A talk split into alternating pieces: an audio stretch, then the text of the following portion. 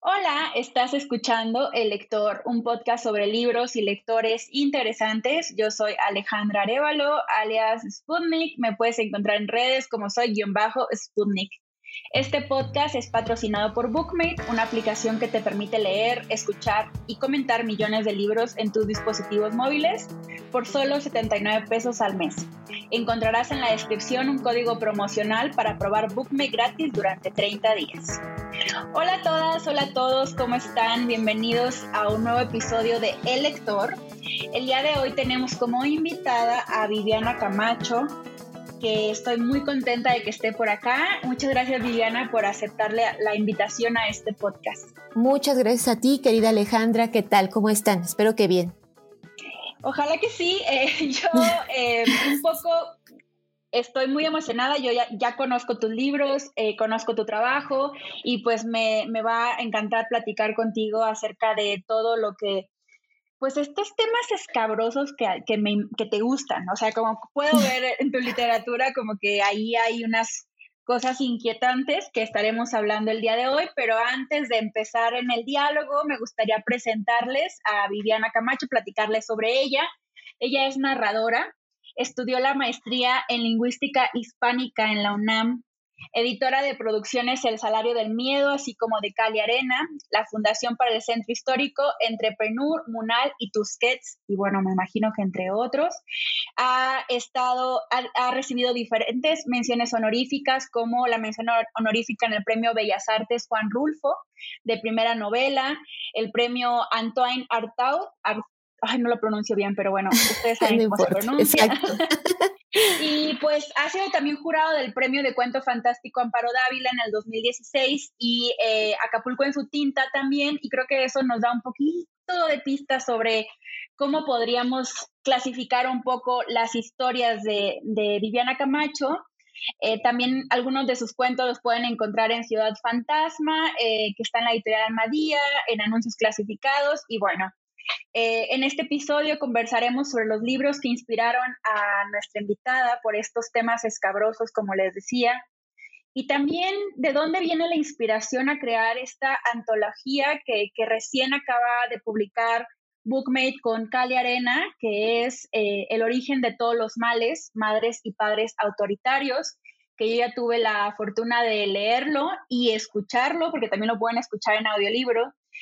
Eh, que es, es una, pues miren, yo como lectora les voy a decir que es complicado eh, cuando escuchamos estas historias, pero abre una interesante debate y reflexión para hablar sobre este tema tan escabroso que es la familia y cómo justo, eh, de hecho Viviana Camacho lo dice en el, en el prólogo del libro, ¿no? Como estos padres que, que, que de alguna manera siempre han estado en la literatura. Entonces ya estoy hablando mucho, ya, ya como que me emocioné, pero un poco de eso va a ser el episodio del día de hoy para que se queden a escucharnos. Entonces, em, pues vamos a empezar como siempre con esta pregunta que les hago a todas mis invitadas respecto a su amor por los libros, su historia con los libros. Em, cuéntame un poco, Viviana, sobre cómo te convertiste en una lectora asidua. ¿Qué libros te marcaron? Pues eh, yo tuve la fortuna de que mamá tenía una especie de frustración, ella decía, porque dice que ella siempre fue bien burra en la escuela, entonces le iba re mal.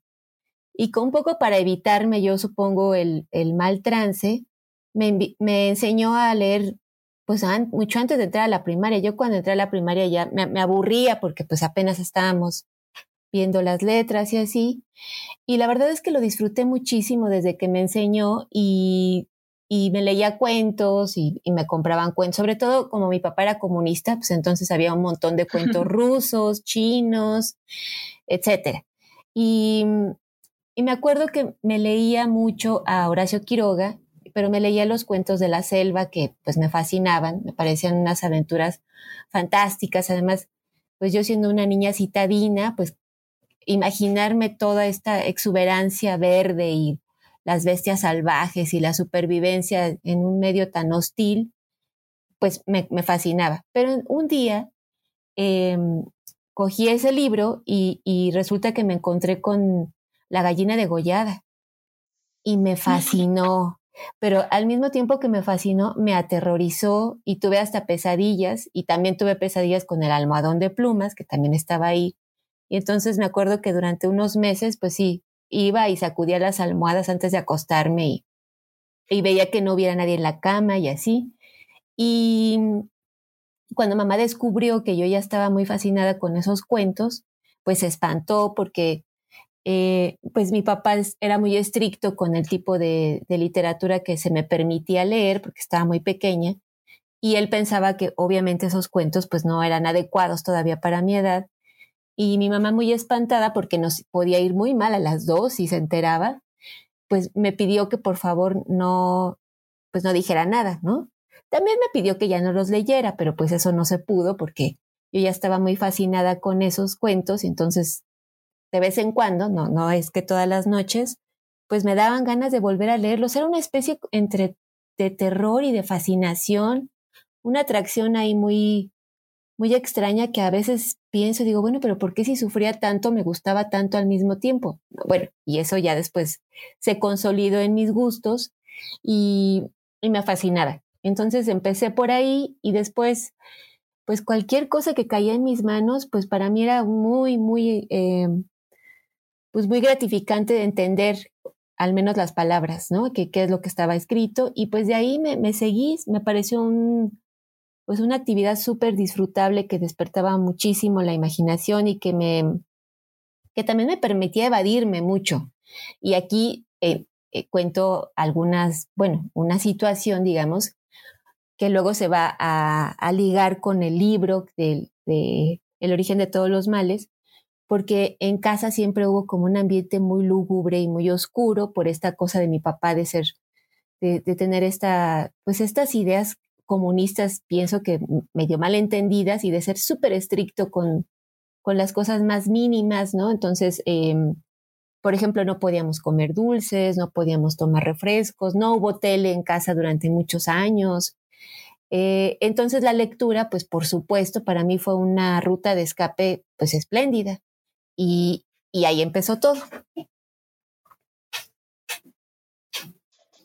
Creo que esto es muy importante porque finalmente em, es algo que nos marca mucho, o sea, la infancia finalmente nos marca a muchos lectores en, eh, pues en la adultez, ¿no? Como, y esto que mencionas de tu padre, que justo era mi siguiente pregunta para adentrarnos un poquito más a, a este tema tan, tan complicado, porque justo eh, siempre pensamos, y aquí en este, en este podcast luego nos platican como estas historias muy bonitas respecto a esta relación entre padres, libros y los hijos, ¿no? O sea, como que siempre haya, o sea, yo lo he notado ya después de, creo que este es el episodio 56, 57, ya lo he notado, ¿no? Como hay, hay una constante respecto a cómo los padres eh, tienen una repercusión en la lectura de, de, los hijos. Y en tu caso, ya lo, ya lo mencionas, ya nos adentras un poco. Eh, esta antología que, leí y que escuché habla sobre la forma como totalmente contraria de lo que entendemos por la familia. O sea, cuando nosotros, pues la familia no se elige, ¿no? Finalmente está impuesta y, y tú eh, o sea, tú la antologas, digamos, tú, yo sé que tu escritura también está medio escabrosa, o sea, creo que no es aleatorio que tú hayas decidido como eh, decirles un tema y que fuera este tema, pero cuéntanos un poquito más, porque este es como otro papel entre tu, yo escritora, digamos, tu yo lector, y, se mete más con tu yo lectora, entonces, ¿cómo fue? ¿De dónde nace esta idea? Sí, pues esa idea, a mí me gustan muchísimo las historias de, de mm, pues sí, del poder, pero no del poder eh, como de un presidente o, de un dictador o, los grandes personajes históricos. A mí me gustan las pequeñas historias donde, donde se involucra el poder, se, se involucra, y casi siempre cuando hay historias así, pues hay uno que o una que es el fuerte o la fuerte y después ahí puede haber uno o varios personajes que son los débiles y que, y que hacen una órbita alrededor de este personaje muy poderoso pero también son personajes que tienen, pues tienen, eh, digamos que esta, esta ansia de poder y esta, esta forma de ser tan, tan agresiva también esconde un montón de miedos atrás y un montón de inseguridades que, que pretenden un poco, em, pues, disimular con esta actitud. Entonces, por ejemplo, a mí me gusta muchísimo, yo adoré a, a Horacio Quiroga y me parece que ahí está el poder, pero convertido en lo terrorífico. Con Edgar Allan Poe ocurre lo mismo. Con los cuentos de Amparo Dávila, pues en muchos de ellos, eh, el personaje que es el antagonista, digamos, como en El huésped, que me fascina ese cuento, siempre que doy clase lo pongo como ejemplo de un montón de cosas, porque la buena literatura no solo aborda un tema, aborda muchos.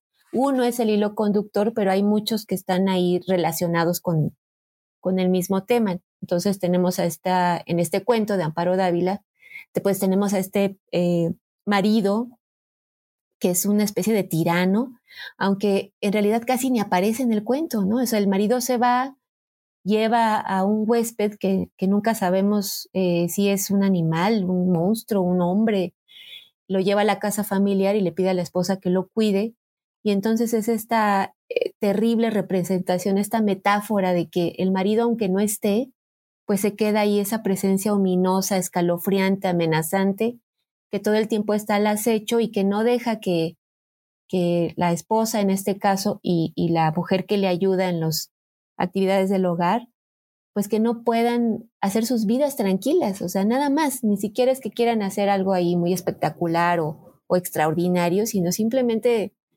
vivir, transcurrir los días, eh, nada más que eso. Entonces, em, pues esta, esta idea nació también, pues obviamente platicando con amigos y, y contándonos, pues que es súper gozoso, ¿no? Eh, la gente escriba o no escriba, todos tenemos mil historias que contar y entonces cuando uno se junta, pues no faltará ahí alguna anécdota y te puedes reír y, o no, o puedes llorar o lo que sea, pero de pronto te das cuenta que que hay algunos hilos conductores que, que compartimos, ¿no? Eh, yo, por ejemplo, me he dado cuenta que mucha gente de mi generación, pues también les tocaron papás parecidos, porque pues era el momento histórico, ¿no? Así como vamos a cambiar el mundo y el comunismo parecía ser en ese momento el sistema que, que iba a servir para este, pues sí, este cambio ahí enorme que pues bueno, desgraciadamente no ocurrió, eh, ya luego nos enteramos de cosas atroces en algunos lugares y bueno, eh, entonces pues de ahí surgió un poco como, ah, bueno, ¿y por qué no hacemos una antología? Pero además no recurrir a la, literatura que ya está, porque además es vasta, es extensa, obviamente requería como una, una investigación mucho más profunda. Y, y, a mí se me ocurrió que estaría muy bien invitar a, a gente querida, a autores admirados, que de alguna manera yo sabía que habían tenido experiencias o que, o que había cosas que contar y sobre todo que fuera a través de la ficción, no a través del testimonio, no a través de una autobiografía, porque yo creo que la ficción es súper poderosa, la ficción sí te permite en muchos casos eh, abordar estos temas escabrosos y darles vueltas de tuerca y, y meterles otros elementos y, y, la pueden hacer incluso más... Eh, con mucho más personalidad que solamente contar anécdotas. Entonces, pues ese fue la, el germen, digamos, y, y, bueno, los empecé a invitar. Eh, me hubiera invitado, me hubiera gustado, perdón, invitar a mucho más, porque creo que sí hay, eh, pues hay un montón de historias alrededor de eso. Y otra cosa que tú dijiste muy importante, que también permeó la, la idea de, este, de esta antología, es justo esta pues esta idea que tenemos idealizada de la familia, ¿no? O digo, ojalá que así fuera, porque pues eh, ese sería el, el, lo mejor de lo mejor, de que no, pues los, lo que ocurre dentro de la familia se queda en la familia, un montón de secretos que se guardan, de abusos. Eh, creo que muchas de estas eh, cuestiones en los últimos años se han estado destruyendo y se han estado tirando poco a poco, pero es bien complicado porque pues sí, las figuras, sobre todo la paterna, ¿no? Y también la materna, son figuras así, pues muy idealizadas de un modo o de otro. Y, y pues no siempre es así, pues también los papás pues se equivocan, les va mal, también eh, no saben qué hacer, supongo, en muchas, muchas ocasiones. Y entonces que todo, no, la idea no era, eh, nunca fue mostrarlos como, ay, los malos de la película, sino como seres humanos que, que pues también tienen sus claroscuros y tienen sus contradicciones y, y eso pues inevitablemente se ve reflejado en la crianza de los niños porque pues son pues dependen de ellos, ¿no? No, no hay modo de desligar. Hay unos lazos ahí fuertísimos que, pues que quedan ya trazados, tejidos para toda la vida, de hecho, y, y bueno, ya hasta uno ya de, de, grande, seguro nos ocurre a muchos de nosotros, ya cuando eres adulto y vas creciendo, te miras al espejo y dices, ah, caray, ¿no? O sea, eh, son lazos muy indisolubles y pues por lo mismo también son relaciones que pueden ser muy complejas y eso era, eh, eso era el objetivo de esta antología. Que justo me gustaría preguntarte, em, ¿cómo decides, o sea, bueno, más bien, ya tienes el tema, ya tienes, eh, se lo compartes a los autores, a las autoras, pero en tu papel de seleccionar y de decir estos, estos cuentos sí, estos textos no, quizás, ¿hubo una investigación de tu parte y encontraste algunos libros que tú decías, estos tienen la esencia de lo que yo quiero lograr cuando haga el origen de todos los males? Porque cuando hablamos de la familia, por ejemplo, yo siempre pienso en el inicio de Ana Karenina, que es el más famoso de casi la historia de la literatura, ¿no? Que dice, eh, todas las familias felices se parecen unas a otras, pero cada familia es infeliz a su manera, una cosa así. Eh, y, y, yo, a mí me gustaría saber si tú tuviste alguna inspiración cuando leíste algún libro en particular o conociste algún autor o autora que dijiste, ah, me gustaría hacer esto eh, como similar, pues. Pues como, como similar no, pero sí, en efecto hubo, justo acababa de leer, tenía muy poco, esa idea estaba medio rondando, pero digamos que ya cuando aterrizó más, justo acababa de leer la, la, el libro de Linda Gray Sexton, la hija de Anne Sexton, una poeta que pues es magnífica y que, y que pues además era una gran performance y tenía mucha personalidad y era encantadora y así. Y la pues el libro que escribe su hija es, es tristísimo, pero además también es, es tiene un amor ahí eh, constante, que, justo es lo que yo te decía, yo pienso que la, la vida misma y por lo tanto la literatura y, y, las experiencias que tenemos nunca son ni completamente negras ni completamente blancas, hay unos matices de grises ah, eh, increíbles y que además son pues no se acaba nunca, ¿no?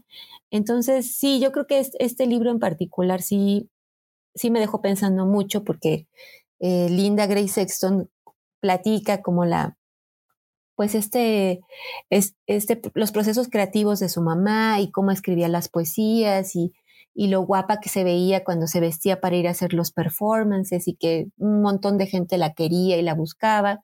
Pero también por otro lado, pues el tormento que traía ella en la cabeza todo el tiempo, el alcoholismo, eh, cómo, cómo la, la, poeta buscaba en la hija una especie de, mm, pues, de como agarradera en el mundo, ¿no? Como eh, le parecía que la mamá necesitaba más a la hija que al revés para sobrevivir, ¿no? Porque era una creación suya, porque, porque se sentía como segura abrazándola y, y yéndose a acostar con ella en la cama obviamente sin darse cuenta que también eso era exigirle demasiado a una niña tan pequeña y que pues la metía obviamente en unas en, unos torbellinos de sensaciones muy complejas que ella pues creo que en este libro trató de entender y de desmenuzar, pero que en su momento pues no la pues lejos de, de, de tener como una compasión y un amor a la mamá, pues le daba un terror absoluto.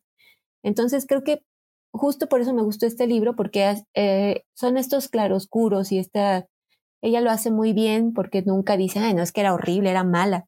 No, pues cuenta, cuenta muchas situaciones que en efecto no, pues son dolorosas, pero también por otro lado estaba esta fascinación por la figura materna, este amor, este reconocimiento por ser el, pues el personaje que fue Anne Sexton y que sigue siendo y que se sigue leyendo y, y yo creo que eso fue lo que me, me, me hizo más sentido, ¿no? Como confirmar que en efecto todas estas experiencias pues están mezcladas con un montón de emociones y con un montón de, experiencias tanto internas como externas que no se pueden dejar de lado y que siempre van a estar ahí latentes.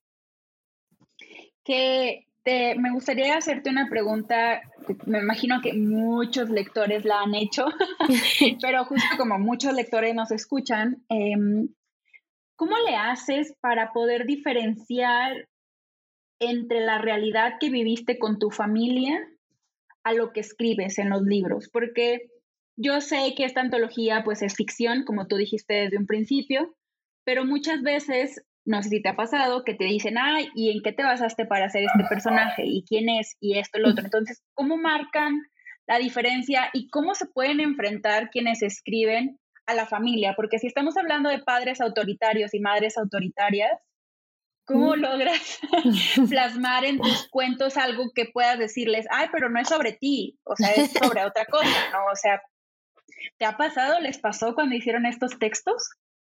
Pues fíjate, no, mm, en algunos, porque conozco más o menos las historias, eh, me encanta porque sí, cada uno de los autores lo pasó por su filtro, su propio filtro de ficción y convirtieron la historia en otra cosa y eso me fascina. Yo creo que esa es la, pues esa es la tarea del escritor finalmente, ¿no? Porque si no, pues te la pasas haciendo testimonios y esa no es la idea. Y ahorita hiciste que me acordara la primera novela que publiqué, que se llama Tras las huellas de mi olvido. Em, yo, mi idea inicial era partir justo de una, una protagonista a la que se le olvida algo, pero no sabe qué se le olvidó, pero sabe que tiene esa sensación espantosa que a todos nos ha pasado que pero algo, sé, que tenía que hacer algo o sé que me tenía que acordar de, algo y, y ya lo tengo borrado de la mente. Y, pero poco a poco, cuando estaba escribiendo el libro y conforme pues ya está ahí publicado, pues resultó que la historia más bien se trataba de la madre. Y, y aunque la mujer esta, la protagonista, seguía haciendo sus búsquedas, pues en realidad todo el hilo conductor de la novela es la mamá. Y, justo me preguntaban, ¿pero en quién te basaste? Así, te o sea, la pregunta obvia es, e-, es tu mamá, ¿verdad? Y yo decía, no, pero sí, o sea, sí, pero no. Y antes yo decía, no, claro que no, todo es ficción, pero ahora ya creo que reflexionando más en los siguientes libros, en ese mismo, en este, en el origen de todos los males, creo que el detonante siempre es algo tuyo, siempre, siempre. Em, con una imagen, un sentimiento, una emoción. Y bueno, ya después lo que haces es pasarlo por este filtro maravilloso de la ficción y agregarle más cosas, quitarle otras, hacerlo más atractivo, eh, que a ti como tú eres tu primer lector, cuando tú escribes un libro, pues tú eres el que estás ahí leyendo, releyendo, corrigiendo, que a ti mismo te atraiga, que te resulte emocionante, interesante, que te mueva cosas por dentro. Entonces sí, inevitablemente yo creo que todos partimos de un, un estímulo muy interno de un estímulo eh, emocional, de una imagen, de un recuerdo. Y eso, bueno, se convierte con un montón de trabajo y con otros estímulos que hay, pues ya se convierte en literatura. Y yo sí noto que, que los, los colaboradores a los cuales, con los cuales yo estoy muy agradecida, porque además cuando los invité todos le entraron con mucho entusiasmo, todo el mundo dijo que sí a la primera, pues yo sí noto que todos ellos hicieron sus propios trabajos de, de, este filtro que te digo de la ficción y cada uno a su estilo, pues se nota, o, yo lo noto porque los he leído en, en otros libros y también he platicado con ellos y me encanta que haya este, pues este trabajo tan intenso de, de cada uno como escritores. Después de haber, em, bueno, ya que, leíste estos textos y en general que, que tienes este, este interés por, por pensar entre la realidad y la ficción, ¿cuáles dirías que son los peores padres de la literatura? O sea, si ficciones, si, si, quisieras nombrarlos, si dijeras, estos son de verdad los peores que, que existían. Pues fíjate que cambian. Ahorita acabo de descubrir a una escritora fenomenal que se llama Yolanda Oreamuno, que es puertorriqueña, creo. Bueno, era, ya, ya, ya falleció, y tiene un libro fantástico que se llama La Ruta de su Evasión, que fue publicado por primera vez en los 70 y yo estoy muy indignada porque yo nunca, yo jamás había escuchado hablar de, este libro y, no, pues nunca figuró o yo nunca lo vi en los programas de estudio o, nunca, nunca ha estado en las recomendaciones de, de libros. Y aquí yo creo que aparece uno de los padres y esposos y personajes más asquerosos del universo. Ah. Eh, la, la, protagonista se llama Teresa y Teresa pues está casada con, con un hombre muy, pues muy controlador, muy violento con ella, con los hijos, con los amigos. De hecho, ah, hay unas partes ahí muy perturbadoras en las que eh, ella eh, un visitante dice, es que en esta casa no se puede estar, en esta casa nadie es bienvenido, en esta casa no hay una especie como de, de mm, atmósfera que es creada por el, por el padre, por el marido de esta, de esta mujer, y que es así completamente osca, eh, desagradable, y, y, crea este personaje muy poderoso que también, repito, yo creo que estos personajes también eh, recuerdo a lo que, lo que decía antes de Amparo Dávila, me encantan porque no aparecen tanto, o sea, nunca están, nunca son el hilo conductor del, del, del libro o de la historia, pero son súper poderosos, entonces cualquier cosa que, que, uno esté leyendo no puede sacarse de la cabeza de que, ¡Ah! ahí va a entrar el Señor, y qué tal si llega, ¿no? Y qué tal si los ve, no sé. Eh, yo estoy muy, muy fascinada con este, con este personaje masculino, el papá, y creo que, pues ahorita, en este momento, me parece el más eh, espantoso de la historia. Y luego también he, pensado mucho en Kafka, que, que, ese papá también me perturba mucho, porque Kafka pues hasta le hizo su carta al padre y etcétera, porque es otro tipo de tirano. Es un tirano que, que lo hace todo por el bien, o sea, finalmente él, eh, está muy interesado en que su hijo haga la carrera burocrática que finalmente es la que se ocupó toda su vida Kafka. Eh, y no lo hace como, como nunca, creo yo, por lo que leemos y, y por la carta esta al padre, nunca lo hace como en una cosa de, de, hacerle daño, de molestarlo, de, de, hacerlo sufrir. Es más bien que él piensa, son sus principios, pues, y él piensa que sus principios son los únicos que valen y que no puede haber otros, ¿no? O que no se pueden empatar con, con los del hijo y además también lo considera medio debilucho y como que lo que mucho le reprocha a Kafka es que pues sí, pareciera que nunca está a la altura de, la, de, la, de las exigencias del padre. Y, y bueno, por eso digo que es otro tipo de tirano, porque en un afán de hacer el bien, en un afán de que el, el hijo eh, pues sea una gran persona, un gran hombre, de acuerdo a sus propios principios del padre, pues lo único que hace es destruirlo. Entonces sí creo que es otro clave en, la literatura, justo por eso, porque como te decía, los matices siempre son importantes y son, son los que hacen las grandes historias. Cuando llegas y ves un tirano malo, malo así, pero súper malo y que no tiene matices, pues ya termina siendo una caricatura. Sí, la verdad es que es complicado, insisto, porque siempre encontramos muchísimos eh, padres y madres que parecieran tan ajenos, ¿no? A lo mejor a lo que realmente se vive. Em, y, y a veces no sé si cuando leo, por ejemplo, recién leía un libro donde el papá se veía que era horrible, pero de alguna forma la narradora, que es una niña, trata de perdonarle, ¿no? Como el alcoholismo, la violencia que se vive en su casa, pero creo que de alguna forma marcan a, quienes están escribiendo la historia, que, tanto al escritor como a, los personajes, ¿no? Como van creciendo dentro de la historia. Eh, en el caso de los cuentos que están en esta antología, ¿podría decir que hay alguno en, particular que creas que, que, sale un poco de, de que no sean tan horribles? Digo, yo ya los escuché, pero igual para platicar un poco sobre, sobre ya específicamente cada cuento, eh, tengo ahí mis favoritos, otros que, creo que se salen completamente, o sea, me gusta mucho pensar en esta imaginación desbordada que luego tienen los autores para, para pensar, o incluso hay otros que son hasta cómicos dentro de lo violento, ¿no? O sea, ¿cuáles dirías que es el más leve que no, que no, que no es tan fuerte? Porque yo leo luego los comentarios, por ejemplo, me metí a ver los comentarios de gente que ya lo leyó en Bookmate, y muchos decían eh, como había uno que decía que le había pegado súper fuerte y que le provocaban lágrimas, pero hay otros, yo siento que no son tan, tan así. Entonces, ¿cuál dirías tú que es el menos?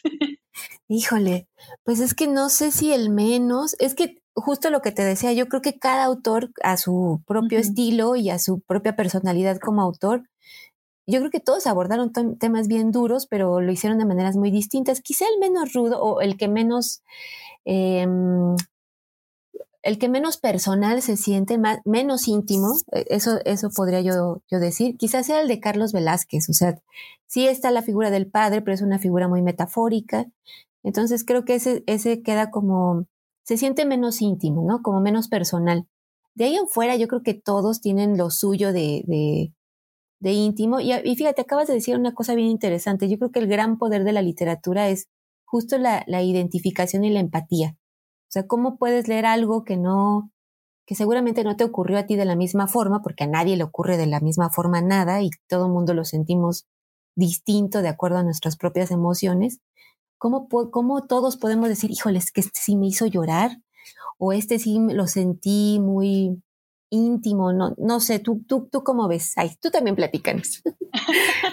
sí, o sea, yo creo que hay, creo que hay quizás unos que me impactan más que otros, pero justo tienen que ver con nuestras experiencias de vida. Y eso es mm. lo que a mí me gusta mucho de cuando nos encontramos con estas historias, porque a veces pensamos que lo que vemos en la cultura pop casi siempre es como muy agradable, ¿no? O sea, eh, pero las propuestas que, tiene el libro me gustan justo por eso, porque digo, bueno, no todo es miel sobre hojuelas, no es difícil ser, ser, padre. Y creo que en la presentación, en una presentación que hicieron de este libro, hablaban sobre, bueno, no todos somos padres, pero sí todos somos hijos de alguna forma, ¿no? Y tenemos esta experiencia, eh, porque a mí es algo que supongo a mucha gente les dicen luego los papás, hasta que seas madre vas a entenderme, ¿no? Es la frase favorita de mi mamá. Y, sí. Y sí, quizás sea cierto, pero también es cierto que, pues, o sea, que estas historias que, que contamos nos ayudan también a, soltar esos demonios, ¿no? Eh, y ayudarle a lectores también a soltarlos. Claro. Sí, sí, por, por, eso te decía que ese es el gran, el gran poder de, de la literatura, porque, por ejemplo, también pensando en, en Ricardo Garibay, el, que es el, el que abre, digamos, la antología, pues también es súper alegórico, ¿no? Entonces eh, es muy breve, es muy alegórico, pero es bien duro. Ya si lo le pones como un poco más de atención, aunque no haya esta em, identificación inmediata, porque justo por, es, por la estructura en la que está escrito, por el estilo que usó en este cuento en particular, pareciera que no, pero sí, es rudísimo. Entonces, todos, yo creo que todos y cada uno de ellos, bueno, el de Liliana Bloom que visita al papá y medio ya como aparentemente, que es, es lo que también se dice mucho, ay, no, pues es que ya ahora ya es un viejecillo o una viejecilla ahí tierno y tierna, pero no, no sabe, ¿no? Cómo era de, de joven, el de Javier Elizondo también, que es como un, e, es, es me encanta porque es, es como una especie de, de juego dentro del juego, ¿no? O sea, dentro del mismo cuento que es literatura, hay un juego ahí que solo nos enteramos hasta el final qué es lo que está pasando con, con este papá que es un, pues sí, un borrachito y que, y que te lleva una vida completamente y que ni se da cuenta, ¿no? Lo que está pasando. Karen Chase con la mamá que también le quiere hacer un bien, vamos a una vez a eso y pues resulta que no, que, que, que para ella es un tormento y es súper difícil. Yo creo que aquí Ana Clavel y Magela Baudón también hicieron algo como más, eh, más alegórico y más metafórico, más que meterse así de lleno en, en el tema, pero a través de, esta, de estas alegorías y de estas metáforas, pues también lograron cosas bien poderosas. Y bueno, César Silva pues también lo hace más, eh, más íntimo, ¿no? O sea, ahí tú estás siguiendo al personaje y, y, y, lo estás acompañando también como al, un poco como Liliana Bloom, ¿no? Como al final del, del camino del, de los, en este caso de la madre y de Liliana Bloom del padre.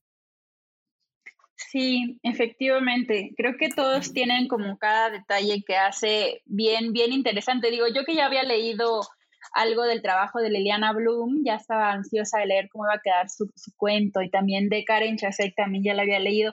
Creo que todos tienen este detalle interesante y me doy cuenta que aunque la familia en general, o padres y madres, son un tema que se ha utilizado muchísimo en, la literatura, nunca, o sea, nunca es suficiente. Siempre hay algo que se puede salir nuevo, ¿no? Y, creo que eso es lo más eh, a rescatar finalmente, o sea, o sea, más bien como a mencionar como el en subrayado, que, que, que aunque pareciera un tema que que está tan explorado, en realidad nunca lo vamos a dejar de explorar porque estos traumas que nos heredan nunca se, no se puede, ¿no? O sea, está, está complicado. Exacto. Em, bueno, antes de terminar, Viviana, me gustaría hacerte la pregunta que le hago a todas mis invitadas, que es, eh, ¿cuáles son los tres libros que consideras parte esencial de ti, de tú como escritora, de, de tu escritora, de tú como antologadora, de tú como lectora? ¿Cuáles serían esos tres libros? Pues mira, siempre están cambiando. Un día digo uno, ay, sí, otro día digo otro, pero ahorita te puedo decir, bueno, este siempre ha estado, eh, va y viene, es como, tiene sus temporadas, pero la balada del café triste de Carson McCullers, bueno, lo amo con todo mi corazón. También me gusta muchísimo y ese también, em, desde que lo descubrí, ha estado, me ha estado dando vueltas muchísimo. Ancho Mar de los Sargazos de Jan Ries porque además, fíjate, cuando lo estaba yo leyendo, que apenas lo descubrí, compré una edición ahí muy, muy usada y muy económica y, salimos y cuando regresamos la perrita lo había hecho confeti. Eh, creo, que es la, creo que es la única vez que la he regañado en serio. Pero bueno, ya luego lo conseguí, ya lo, ya lo leí. Y bueno, y también tengo que mencionar, porque siempre está eh, presente, siempre la ocupo cuando, cuando doy referencias para lecturas o cuando tengo la oportunidad de dar clases, pues Amparo Dávila. Todos sus cuentos me parecen, me parecen fenomenales y, y bueno, y también Inés Arredón. Ay, no, es que te digo que sí, si nos ponemos así es cuento no acabar, pero bueno, de momento estas autoras son, están, las llevo en mi corazón.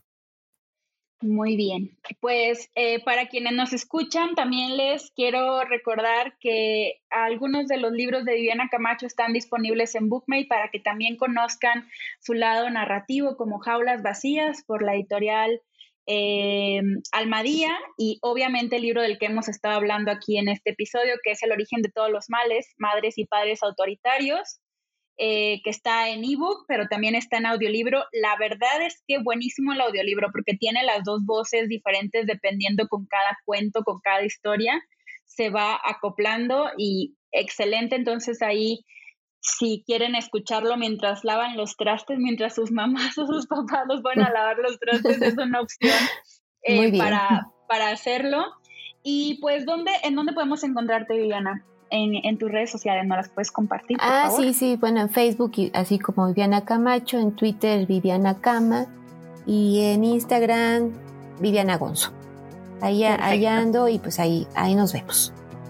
Perfecto, pues espero que les haya gustado este episodio donde hablamos sobre estos eh, personajes tan controversiales que son nuestros padres y si tienen algún comentario o alguna recomendación sobre este tipo de temáticas de libros, ahí como siempre saben que estamos en redes sociales.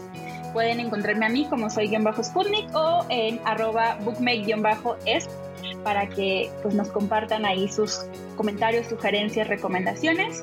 Yo soy Alejandra, muchísimas gracias por acompañarnos el día de hoy. Nos estamos viendo dentro de 15 días. Adiós. Adiós, gracias.